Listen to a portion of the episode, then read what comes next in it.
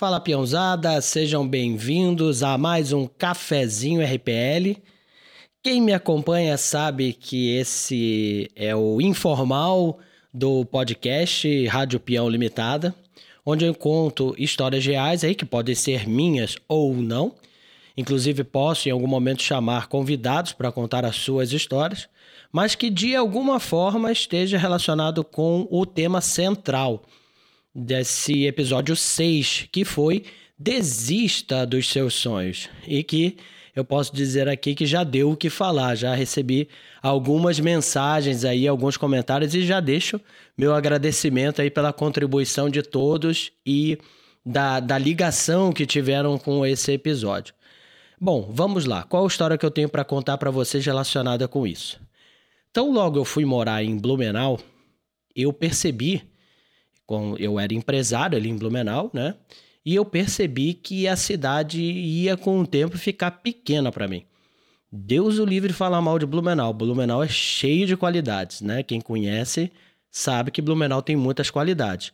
Mas para uma pessoa vindo de uma capital e do Rio de Janeiro, a cidade em alguns momentos parece pequena, né? Dentro de uma realidade de alguém que viveu boa parte de sua vida no Rio de Janeiro, ou de repente em São Paulo, ou em outra grande metrópole.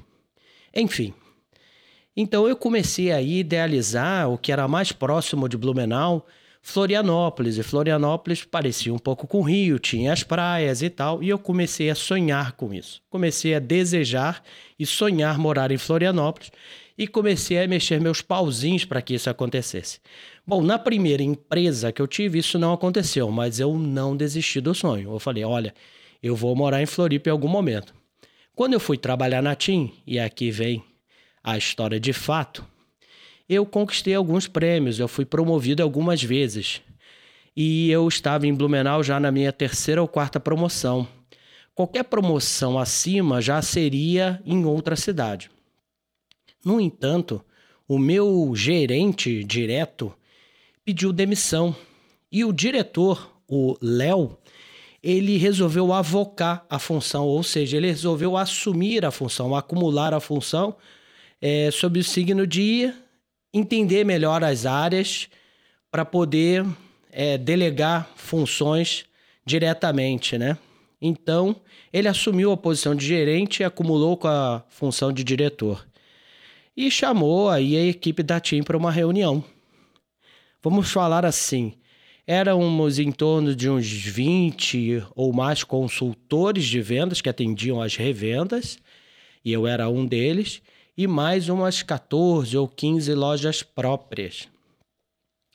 Bem, qual era o cenário da época? Eu estava bem na fita. Eu, além de ter batido todas as metas nos últimos anos, eu estava muito bem na fita no, no tinha ganho prêmios, tinha feito viagens pagas pela empresa por conta desses prêmios, então eu estava em notoriedade. Bom, nesta tal reunião, o Léo surpreendeu a todos quando ele disse o seguinte: Olha, todos aqui vão mudar de cidade, ou boa parte de vocês vai mudar de cidade, porque eu pretendo fazer uma grande reestruturação. E eu já fiquei amedrontado com aquela informação. Eu falei, opa, pera lá, mudar de cidade ou eu podia ver como uma oportunidade. Entre parênteses aqui, eu já estava um pouco decepcionado porque eu almejava aquele cargo de gerência. Aquele rapaz lá que tinha pedido demissão para ir trabalhar em outra empresa, eu falei, opa, uma oportunidade de ser promovido aqui. E quando o Léo avocou a função, aquilo foi por água abaixo.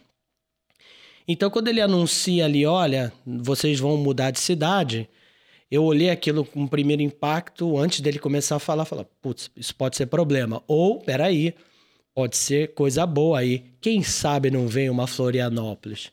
Vejam, eu trabalhava na TIM e as grandes duas matrizes da TIM era Santa Catarina e Paraná.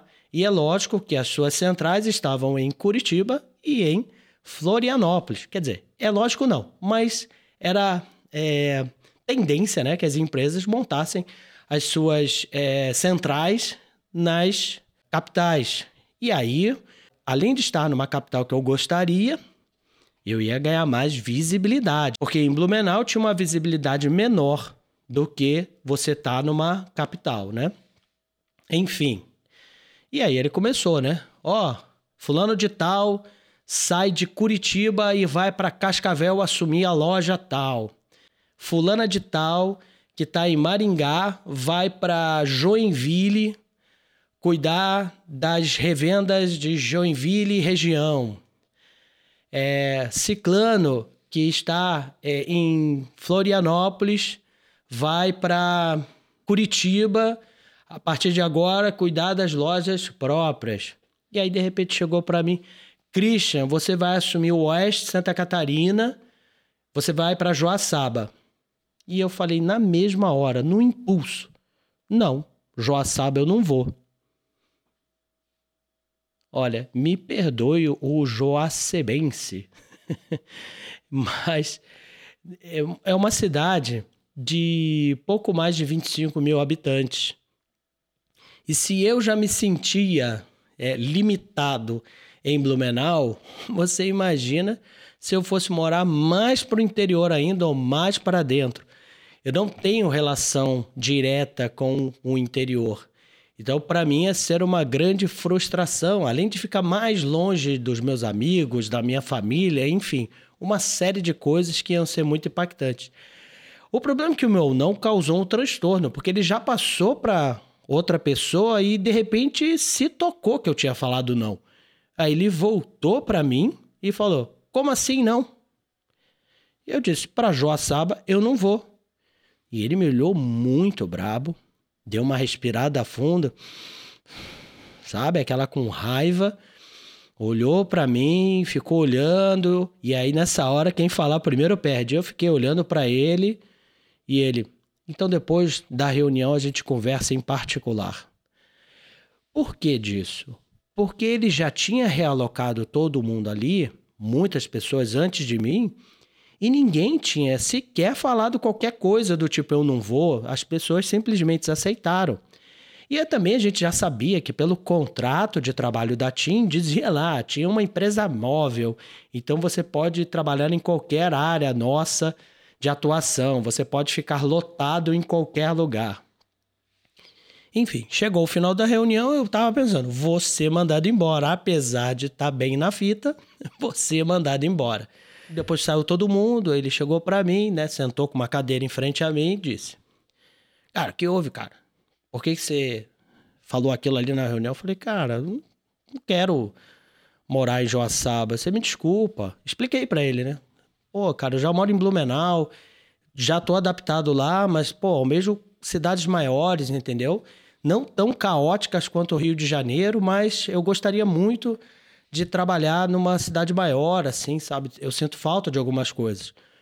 E ele olhou para mim: "Para onde você quer ir?" Então. E eu falei: ah. E aí eu pensei e falei: "Olha, Florianópolis ou Curitiba?"